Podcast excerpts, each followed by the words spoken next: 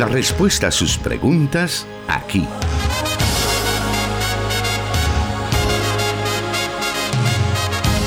En Solución Bíblica. Comenzamos. Gracias por estar ya en sintonía de Plenitud Radio 98.1 FM, Restauración 100.5 FM, 540 AM La Estación de la Palabra y 1450 AM Restauración San Miguel de la Corporación Cristiana de Radio y Televisión. También se unen a nosotros nuestros hermanos en Guatemala a través del 89.1 FM. Bienvenidos al programa Solución Bíblica, la emisión de este día martes. Gracias por estar ya en sintonía. Y está con nosotros el encargado de responder a cada una de sus preguntas, el pastor Jonathan Medrano. Bienvenido, pastor. Muchas gracias, hermano Miguel, y un saludo muy especial para todos nuestros oyentes que ya están pendientes de la señal que se origina desde Plenitud Radio en el occidente del país. Este programa tiene como finalidad responder las inquietudes de nuestros oyentes que son enviadas a través de los diferentes medios y como ya lo dije, tiene como propósito responder bíblicamente eh, las inquietudes de nuestros hermanos y hermanas. Así que si usted tiene una pregunta, una inquietud, puede trasladarla a través de los diferentes medios que durante este programa son mencionados. Y gracias por permitirnos ese privilegio de poderle acompañar a esta hora de la tarde con solución bíblica. Por supuesto, y siempre tenemos las preguntas que nos envían nuestros oyentes y las cuales damos a conocer a lo largo de este programa.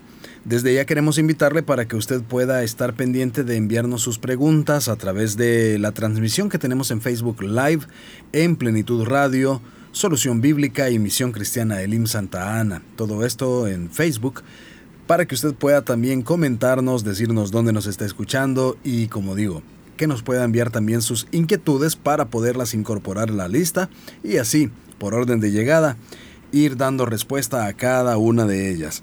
Vamos entonces en estos momentos a la primera pregunta para esta tarde y nos dicen así. ¿Existen diferencias entre los seres humanos y los seres angelicales? Bueno, sí existen diferencias, ¿verdad? Tomando en cuenta que unos son materiales es decir, los seres humanos somos seres materiales y espirituales al mismo tiempo, pero los ángeles son seres espirituales.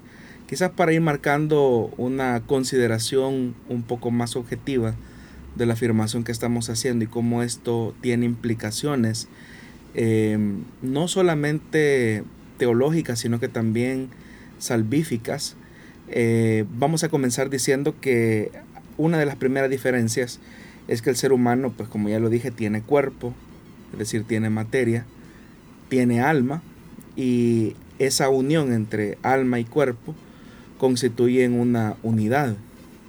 El alma sin el cuerpo está incompleta. Por su parte, eh, un ángel es un espíritu sin cuerpo, pero el ángel, este ángel que es espíritu, está completo y no tiene cuerpo físico, razón por la cual es un ser individual que no está relacionado o implicado eh, con otros ángeles. Esto nos lleva también a la segunda diferencia, y es que el ser humano sí está relacionado con otros seres humanos mediante lazos familiares. Los ángeles, como son seres individuales que no están relacionados los unos con los otros, estos existen sin familia. Y por eso es que los ángeles no contraen matrimonio, por lo que son inmortales, e invisibles.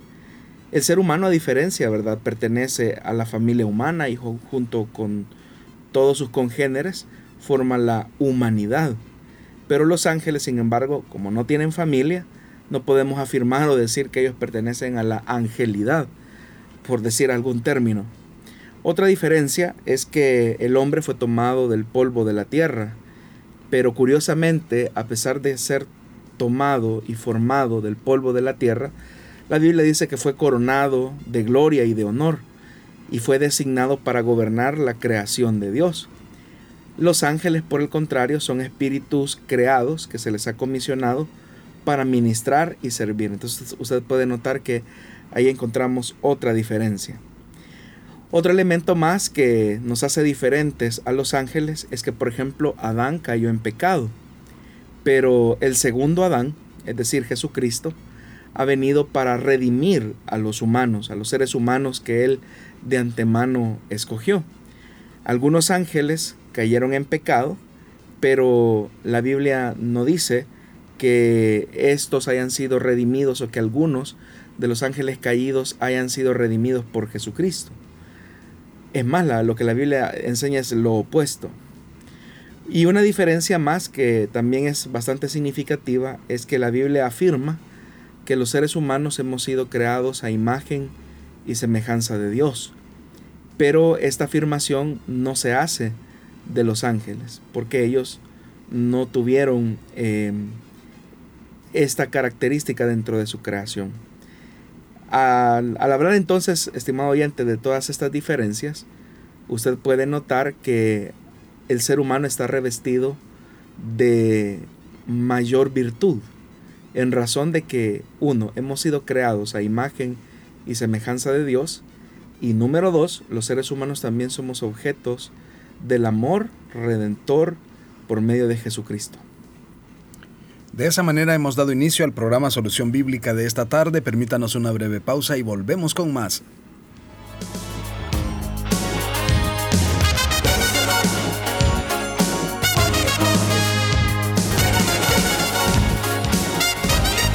Escríbenos tus preguntas al número de WhatsApp de Plenitud Radio 503 7848 5605 y número de WhatsApp de restauración 503 78 56 94 96.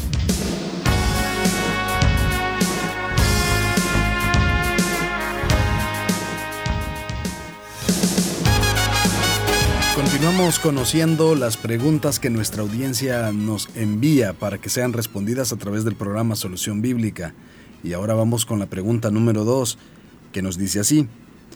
¿Menciona la Biblia la cantidad de ángeles? ¿Tienen ellos personalidad al igual que los seres humanos? Bueno, en una expresión literaria muy descriptiva y embellecida y muy llamativa que hace Moisés en el libro de Deuteronomio, él hace referencia que el Señor, por ejemplo, vino de Sinaí y de Seir, y dice que les esclareció, resplandeció desde el monte de Parán y vino de entre diez de entre 10 millares de santos o dentro de 10, 10 millares de ángeles con la ley de fuego en su mano derecha. Eh, lo que quiere decir esa expresión, ¿verdad? 10 millares de santos o millares de ángeles es que su número es incontable. Es decir, la Biblia no nos da un dato exacto de cuántos son eh, los ángeles que, que, existen.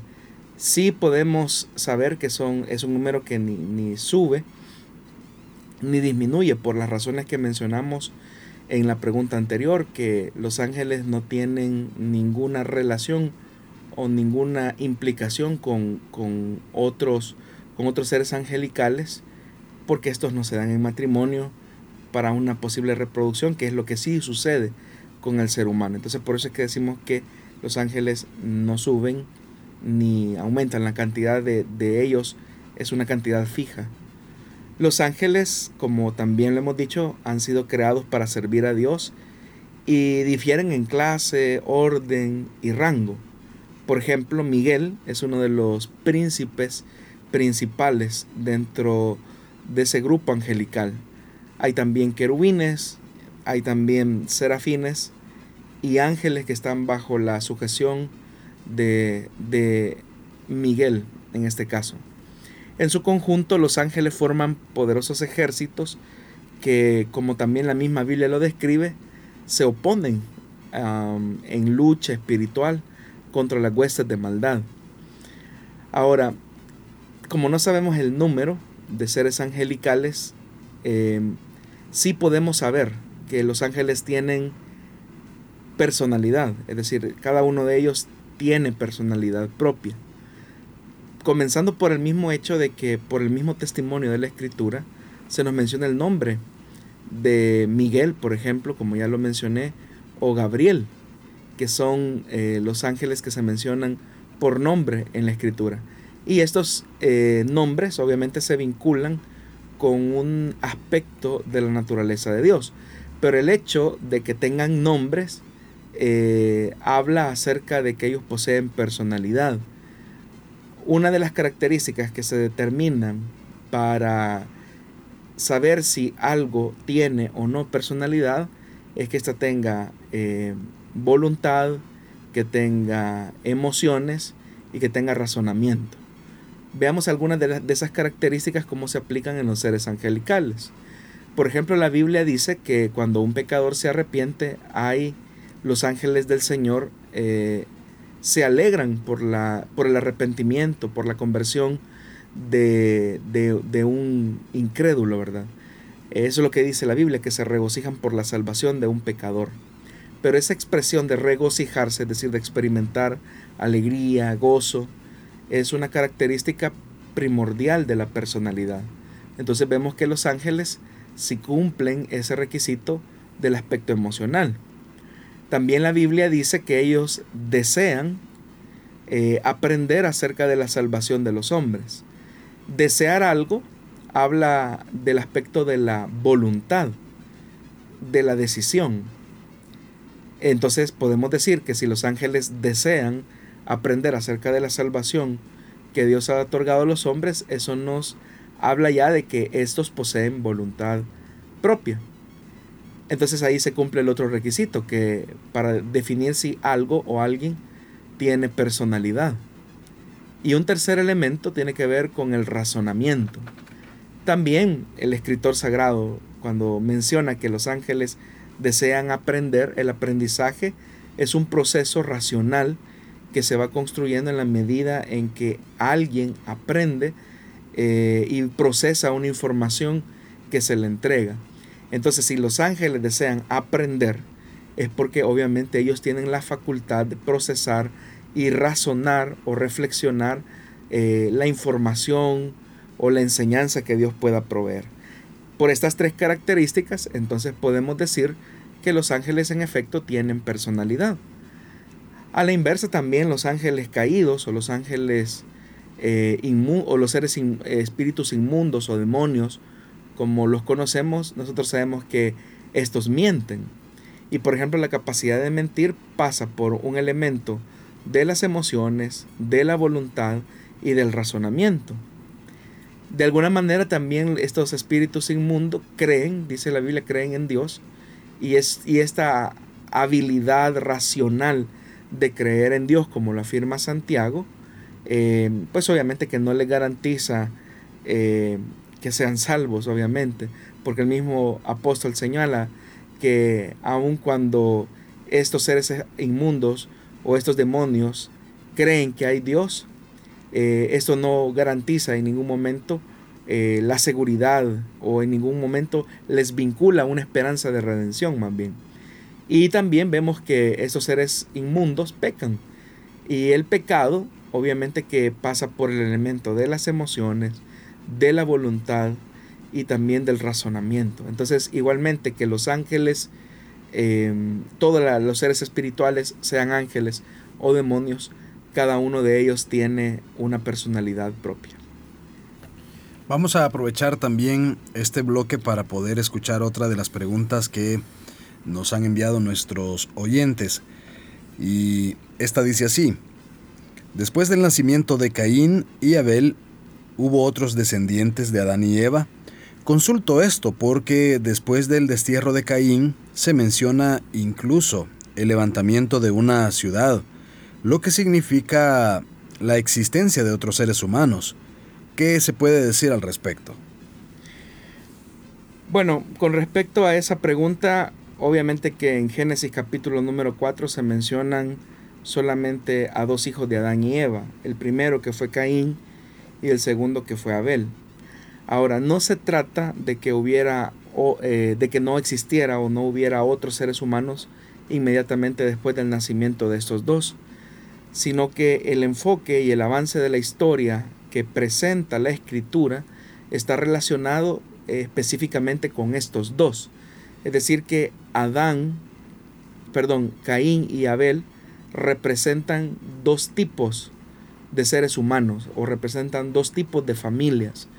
Ahora, ¿por qué razón? Porque la Biblia no pretende dar un relato detallado de la historia o del mundo, ni mucho menos la biografía completa de las personas que presenta, sino que el objetivo de la escritura es mostrar una historia de salvación que se enmarca en lo que se conoce como el reino de Dios. Y por eso es que solamente describe acontecimientos necesarios que se vinculan para ese fin. Por eso es que las personas cuando llegan a ese tipo de pasajes eh, se preguntan, eh, obviamente, cómo, cómo, es que esta, eh, esta historia va a terminar con el hecho de que más adelante se habla incluso de la construcción de una ciudad por Caín en honor a uno de los hijos que él tuvo. Pero repito nuevamente, es importante señalar que el sentido de la escritura, más que darnos datos, que es como lo que a nosotros nos podría interesar, es enfocar el aspecto teológico detrás de los señalamientos que se circunscriben en estos dos personajes. Por lo menos podemos notar que uno, que es Abel, actúa en fe, mientras que Caín representa la dureza y la obstinación del ser humano. Vamos en estos momentos a hacer una pausa y también vamos a estar revisando más adelante las redes sociales. Por lo tanto, le invitamos a que usted pueda escribirnos a nuestro WhatsApp, tanto de Plenitud Radio como de Restauración, para enviarnos sus comentarios y así poderlos compartir más adelante, junto también con los comentarios que nos hacen en Facebook, en la transmisión que tenemos en Facebook Live. Y ahí nos puede encontrar como Plenitud Radio Solución Bíblica y Misión Cristiana Elim Santa Ana. Volvemos en unos segundos.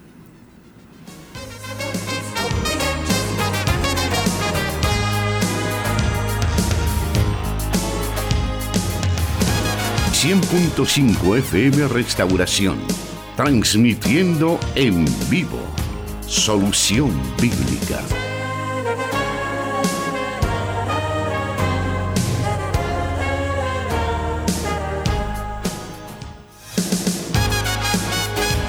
Vamos a seguir escuchando algunas preguntas que hemos recibido por parte de nuestra audiencia.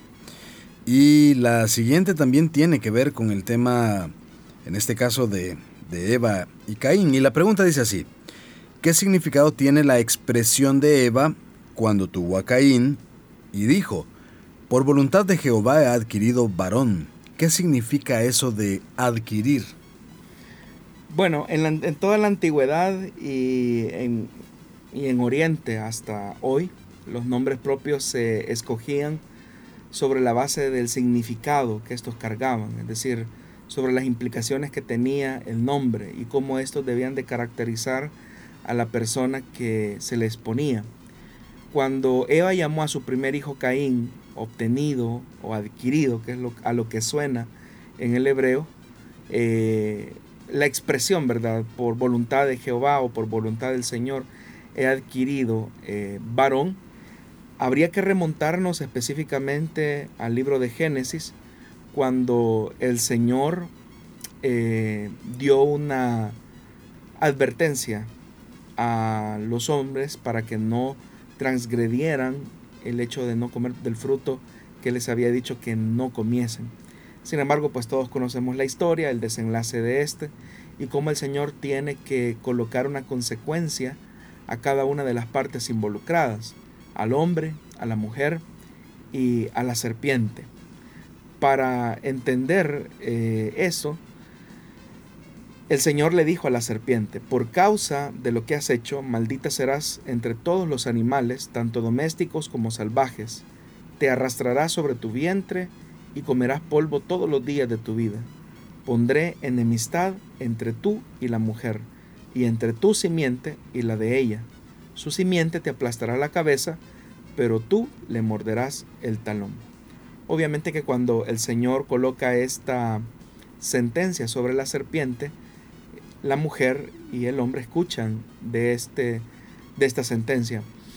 Y la mujer alberga la esperanza de que un día uno de sus descendientes finalmente aplastaría la cabeza de la serpiente, aunque ésta, como dice la Biblia, le mordería el talón. Eh, precisamente eso es lo que muy seguramente relacionó Eva al ponerle este nombre a Caín. Es decir, de alguna manera e, Eva pensó que esa, esa advertencia que se hizo o esa sentencia que se dictaminó sobre la serpiente, pero que también era el anuncio de una promesa que se hacía a Eva, Eva pensó y relacionó que esa promesa se cumpliría en su hijo Caín. Y esa esperanza, digamos de alguna forma, si se nos permitiera compararla, es tanto como la expectativa que nosotros tenemos acerca de la venida del Señor, que creemos que es inminente, eh, que es que está cerca, y así lo creemos por nuestra fe. De la misma manera, Eva relacionaba a la expectativa, eh, o se mantenía la expectativa con relación a esa promesa y esa advertencia o esa sentencia que el Señor había colocado sobre la serpiente. Entonces cuando el Señor le permite a Eva tener su primer hijo, que se llama obtenido o adquirido, eh, porque dice, por voluntad de Jehová he adquirido varón, seguramente ella relacionó eh, la llegada de su hijo como aquel que hará posible adquirir u obtener el cumplimiento de la promesa que el Señor le había hecho a ellos antes de ser expulsados del jardín. Obviamente que esas expectativas seguramente fueron decepcionadas rápidamente porque el hijo varón al final terminó siendo la peor decepción, la peor tristeza que le pudo haber ocasionado a Adán y a Eva, ¿verdad? Porque su, su vida eh, reflejó todo un antagonismo a los planes y a los propósitos de Dios, porque el propósito de Dios era la vida, el propósito de Dios era la plenitud, el propósito de Dios era la fructificación. Eh, pero con la llegada de Caín y el hecho de Caín, lo único que se perpetró fue la muerte. Y eso es lo que debemos de tener eh, en cuenta. Entonces probablemente la relación que existió en, este, en, en esta expresión que, que Eva dijo que por voluntad del Señor ha adquirido varón, es porque ella de alguna manera relacionó la promesa que el Señor le hizo antes de ser expulsada, pero que obviamente terminó al final en una decepción porque no fue por medio de Caín que se vería reflejada dicha promesa, sino miles eh, de años después con la llegada del Cristo, cuando Él murió en la cruz.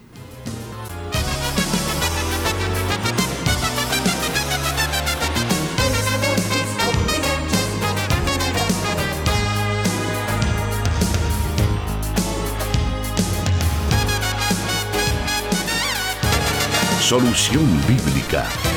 Puedes escucharlo en Spotify.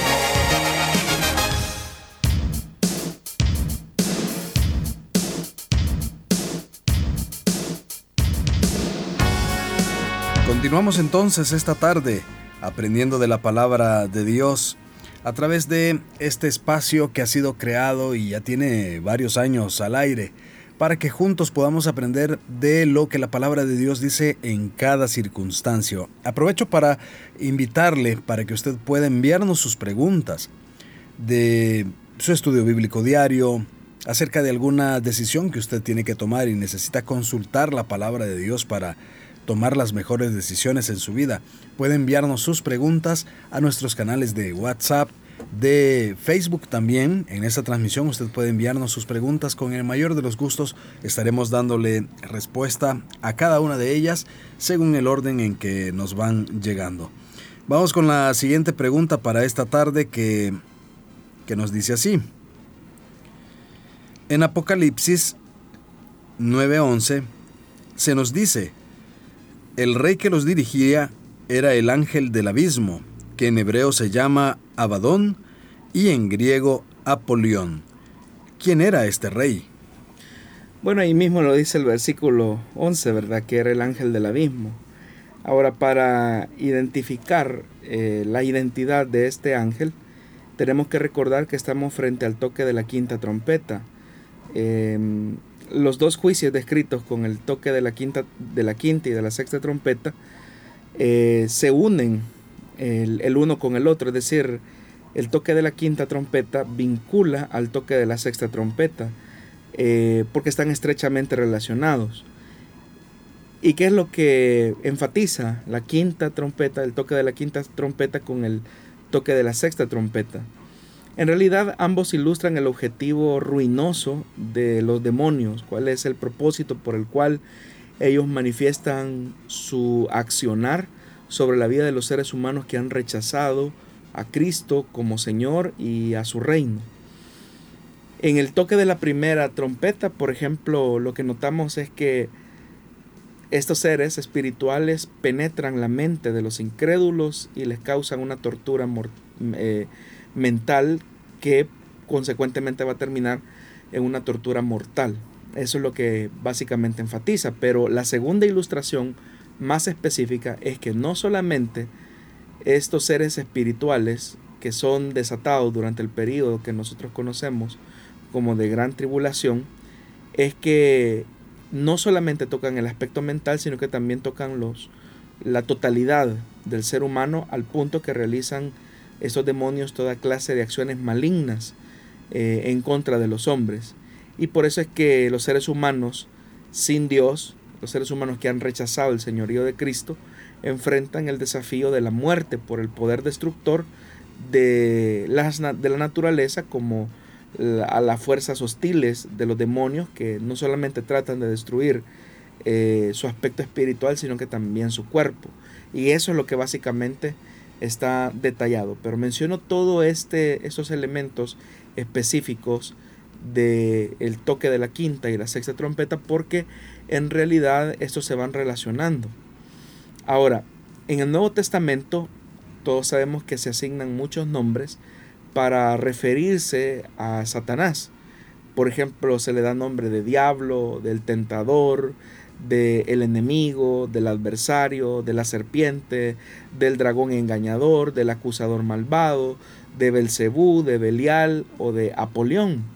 Pero el nombre hebreo Abadón y el griego Apolión significan una misma cosa, que es destructor. Entonces, ¿a quién se estaba refiriendo? Eh, el escritor cuando hacía una alusión directa a este ángel del abismo que dice la Biblia que iba ascendiendo eh, de las partes más profundas, ¿verdad? Es decir, quién era ese ángel que del abismo eh, dirigía a todas sus huestes de maldad para atormentar a los hombres. Para tener entonces claridad de esto, eh, es importante que entonces nosotros identifiquemos que a quien está mostrando el escritor como el enemigo de los seres humanos que rechazan el señorío de Cristo y que han rechazado su reino, pues obviamente que es el mismo Satanás, es el destructor.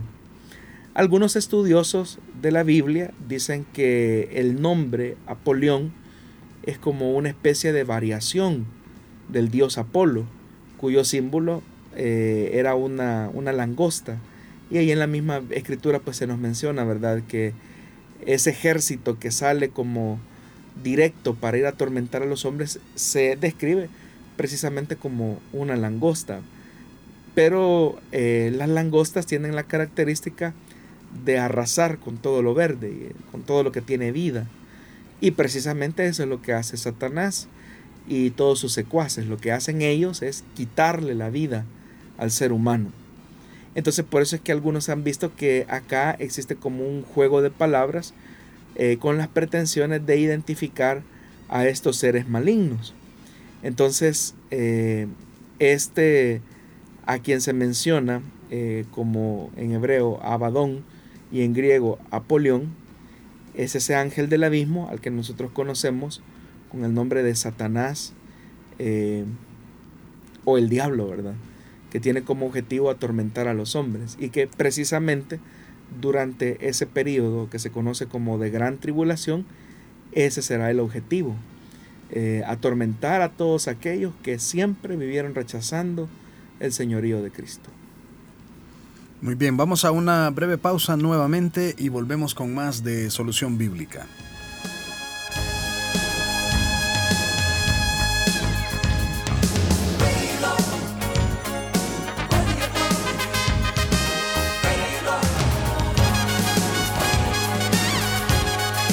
Solución Bíblica. Puede escucharlo en SoundCloud.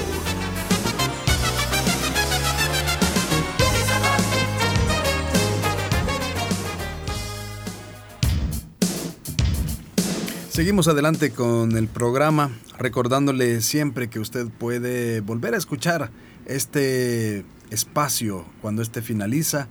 En Facebook tenemos esa ventaja de poder volver a ver los programas que finalizan, quedan allí para que usted pueda siempre tener esa eh, oportunidad de revisar nuevamente algunos datos o algunas respuestas que a usted le, que a usted le han parecido interesantes y de esa manera seguir aprendiendo sobre todo de la palabra de Dios, las sagradas escrituras, la Biblia. Vamos a otra pregunta de nuestra audiencia que nos dice así. ¿Qué significa tener temor de Dios? ¿Es lo mismo que miedo? No, son dos cosas diferentes, aunque en alguna forma eh, una y otra también a veces se implican. Cuando la Biblia nos habla acerca de que debemos de tener un temor hacia Dios, no está haciendo una alusión a tener terror o miedo hacia Dios. En un estricto sentido, el temor a Dios es un temor reverente, es decir, es darle el debido respeto, la debida honra al Señor. Y obviamente que dentro de ese respeto y dentro de esa honra es porque se relaciona que la naturaleza de ese ser es superior a nosotros, merece nuestra admiración, merece nuestra devoción, merece nuestro respeto total y nuestro servicio sin restricción, sin eh, ningún tipo de condición. Entonces, la relación que Dios desea establecer es precisamente esa, una relación de temor reverente, de obediencia, de entrega, de también adoración, de servicio. Todos esos elementos son como necesarios para mantener viva ese aspecto de la relación reverente con temor eh, sagrado hacia Dios.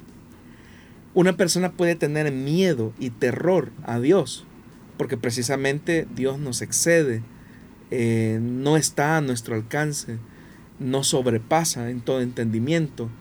Y efectivamente, ¿verdad? Su santidad, su justicia, su verdad puede ser que conduzca a una persona a, experimentar un terror hacia Dios, porque nos vinculamos o nos relacionamos desde nuestra propia óptica, es decir, somos tan pequeños, somos tan finitos, somos tan pecadores, todo lo opuesto a la naturaleza de Dios, todo lo opuesto a la naturaleza del Señor. Pero dentro del temor reverente hacia Dios está ese elemento, que es una, una obediencia y un respeto reverente de que Dios no es igual a nosotros, sino que Dios es superior a nosotros. Ahora, en alguna medida eh, hay, una, hay un cierto nivel de implicación en el hecho que también eh, el miedo eh, es la expresión de no tener esa relación reverente con Dios. Es decir, una persona que experimenta terror o miedo hacia Dios revela o expresa que no tiene un temor reverente hacia Dios, porque se da cuenta que sus conductas, que su personalidad es de abierta oposición al Señor. Contrario a los, a los creyentes o a los hijos de Dios que deberían de tener esa relación cercana de obediencia, de servicio, de adoración. Por lo tanto, no podemos tratar a Dios como igual, porque jamás ocurrirá eso. Es verdad que la cercanía y la devoción hacia el Señor nos coloca en una posición privilegiada como hijos de Dios. Y por eso es que podemos nosotros dirigirnos a Dios como Padre, una relación muy cercana, pero desde la posición de Padre e Hijo y desde esa relación que nos estrecha en una íntima comunión, no se pierde de perspectiva que el Padre o Dios es superior a nosotros y por lo tanto merece toda nuestra admiración, todo nuestro reconocimiento y también todo nuestro servicio eh, sin reservas. Cuando entendemos eso es cuando finalmente se logra desarrollar eh, ese elemento de temor hacia Dios, un temor reverente, no un temor que me aleja, porque el temor a Dios me acerca a Él. O sea, el temor reverente a Dios me une a Él. El miedo y el terror hacia Dios me aleja de Él.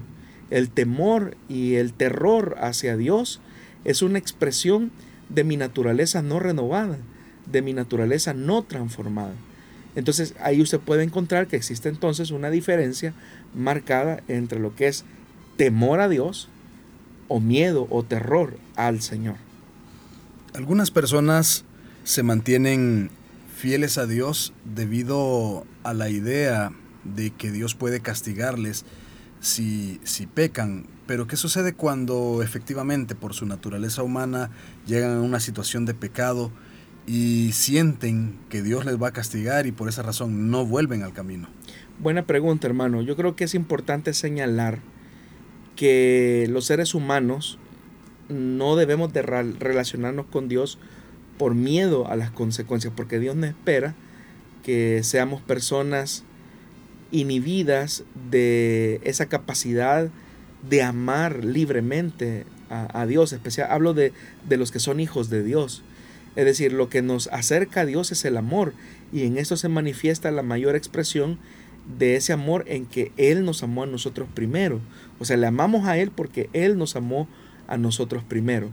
Y esto implica que nuestra obediencia o nuestra integridad o nuestro deseo de vivir para Él no debe de ser la expresión de un terror o de un miedo eh, a un Dios iracundo, sino más bien el deseo de agradar y de honrar completamente a Dios. Obviamente que si somos seres humanos, vivimos en un mundo de pecado, tenemos una naturaleza pecaminosa, el mundo y el tentador siempre nos hacen un ofrecimiento para rebelarnos en contra de Dios y en muchas ocasiones por nuestro descuido podemos llegar a ofender la santidad de Dios. La misma escritura nos coloca que dentro de ese temor reverente que debemos de manifestar hacia Dios es el de la confesión de nuestros pecados. De tal manera que cuando un cristiano peca, tiene el camino abierto hacia Dios por medio de Jesucristo, quien provee la reconciliación entre Dios y los hombres. Entonces, una relación que se construye sobre la base de la aproximación del amor, es decir, el vínculo que une a los seres humanos reconciliados con el Dios santo y justo, es el vínculo del amor. Y esa expresión o ese centro que une tanto al ser humano como a Dios que es santo, ese vínculo que nos une es Jesucristo, porque Jesucristo, aparte de ser la máxima expresión de la revelación de Dios para los hombres, Jesucristo también es la máxima manifestación del amor de Dios. Y eso se ve más claramente cuando Él mismo se entregó por nosotros en sustitución de, de, nosotros mismos, quienes éramos los que debíamos de morir, quienes éramos los que, viví, los que teníamos que vivir lejos y separados de la gloria de Dios.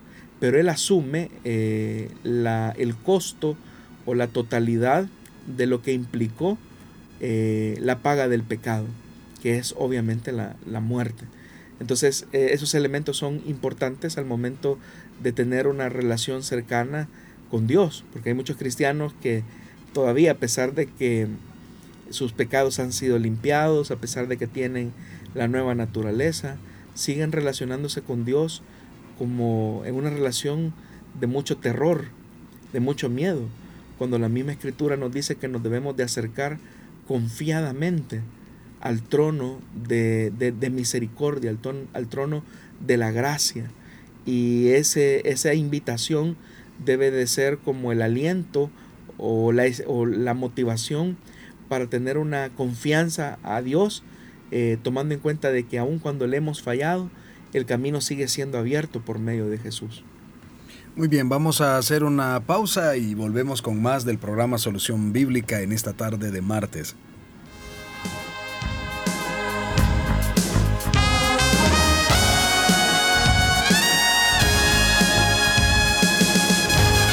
Transmitiendo Solución Bíblica para El Salvador y el mundo.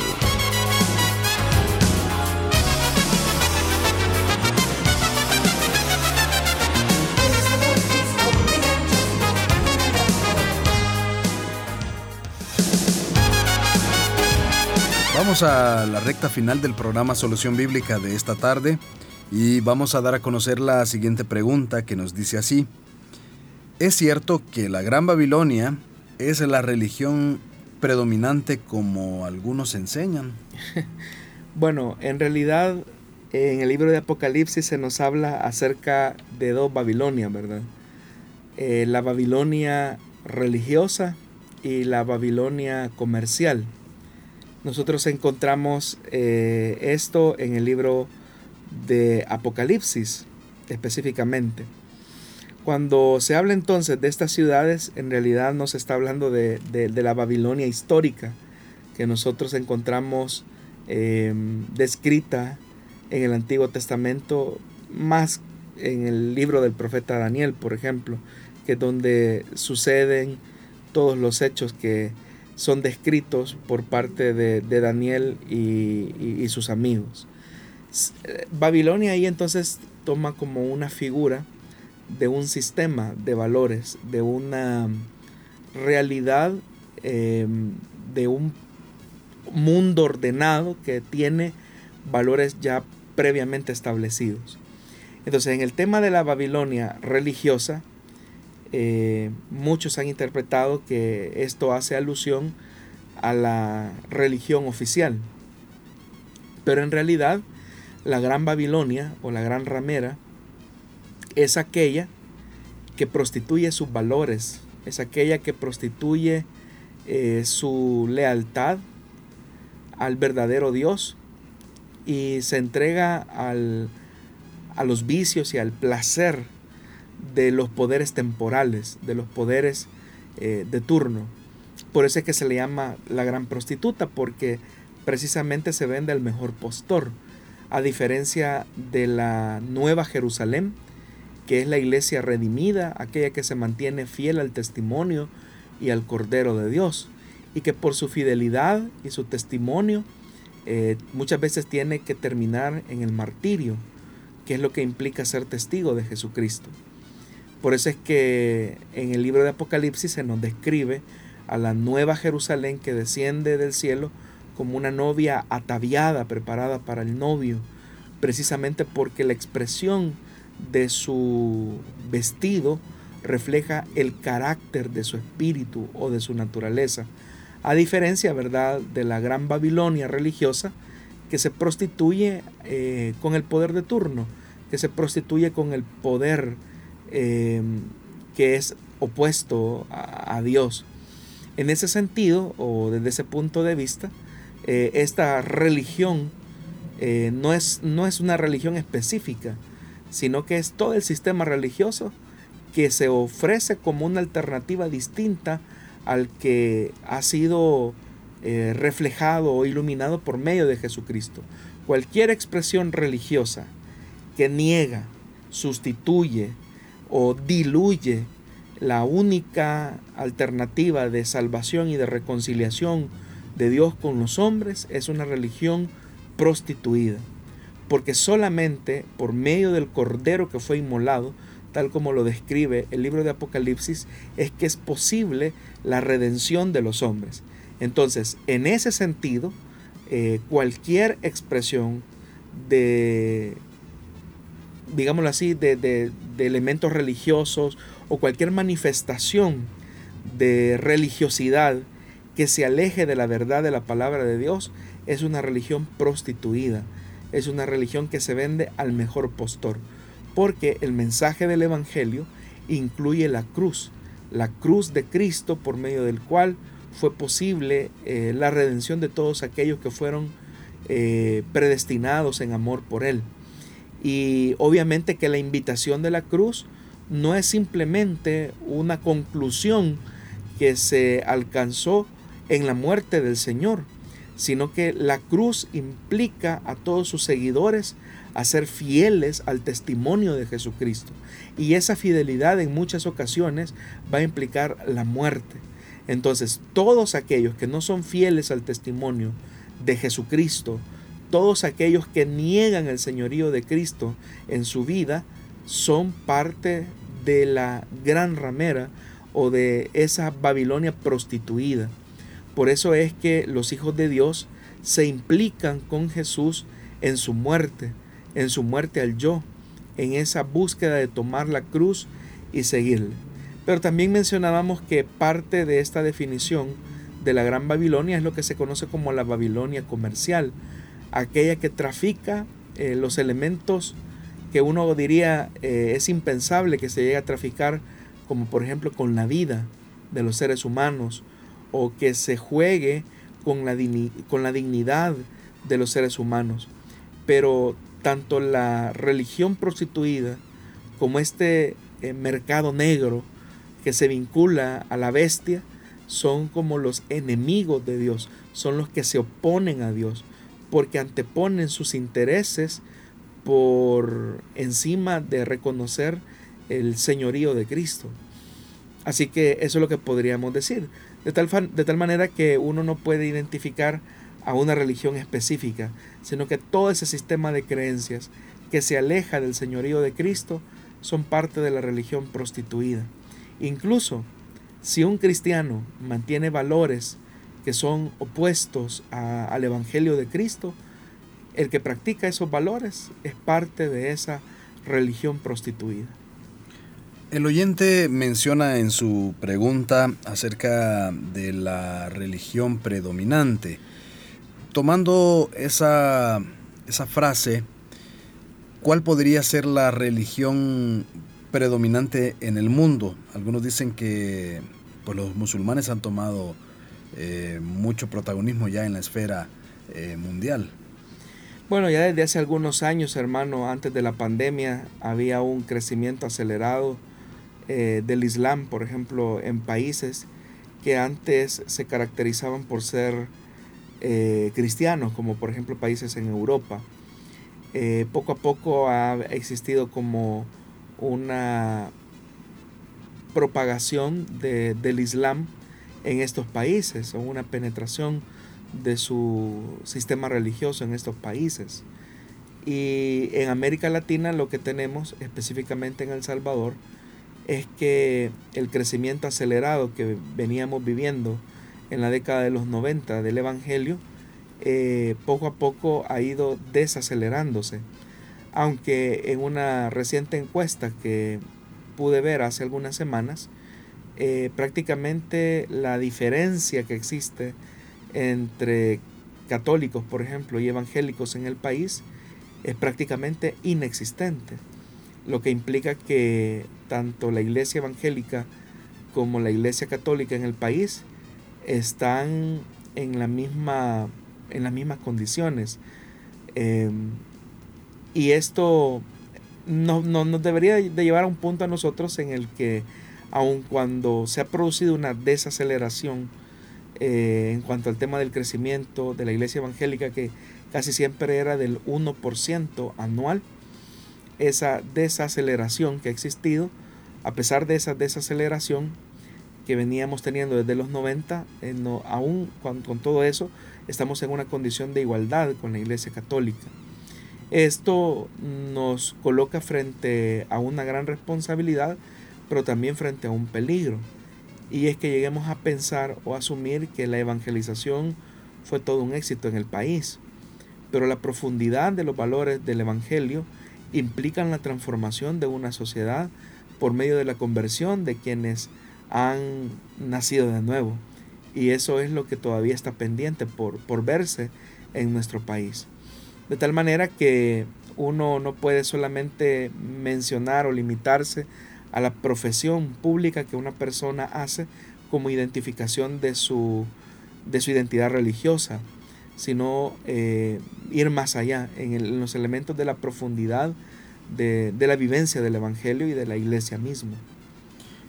¿Cree usted que, hablando pues del tema religioso en sí, ¿verdad? Que las religiones todas están siendo amenazadas por el humanismo, o sea, el dejar de creer ya en un Dios creador?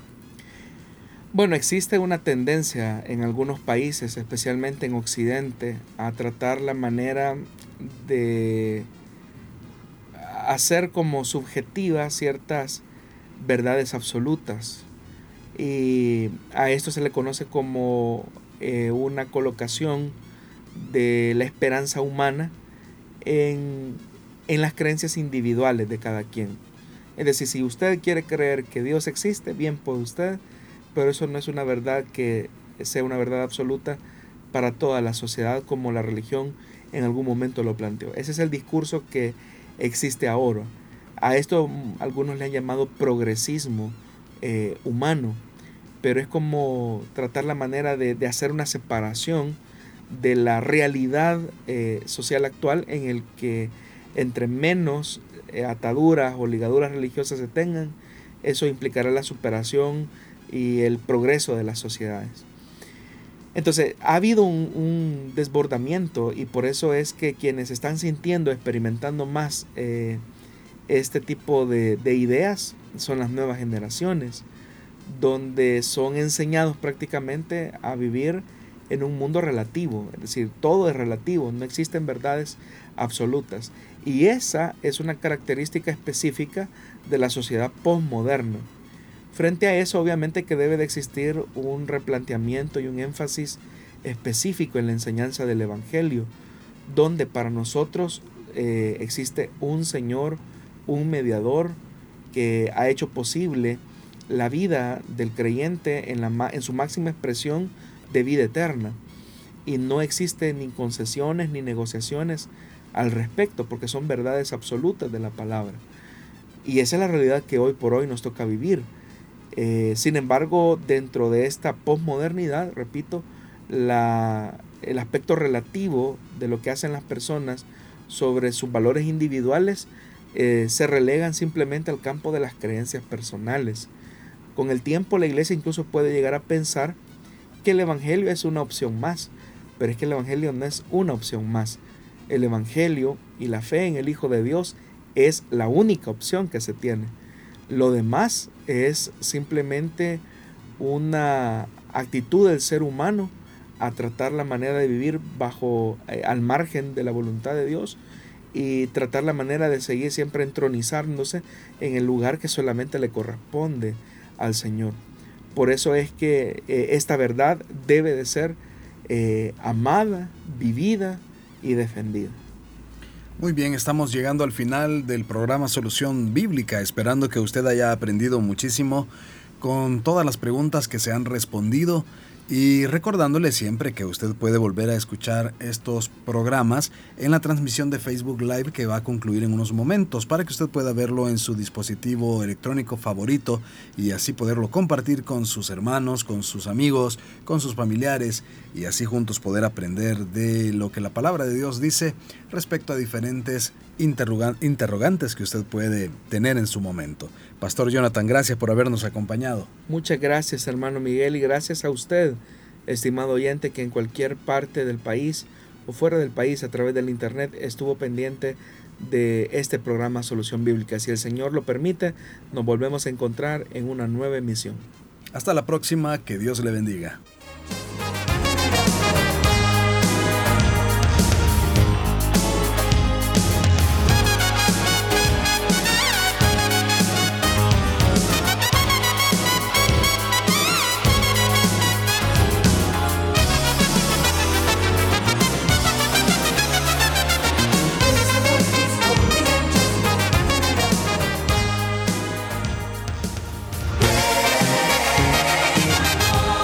Dios da la sabiduría y el conocimiento.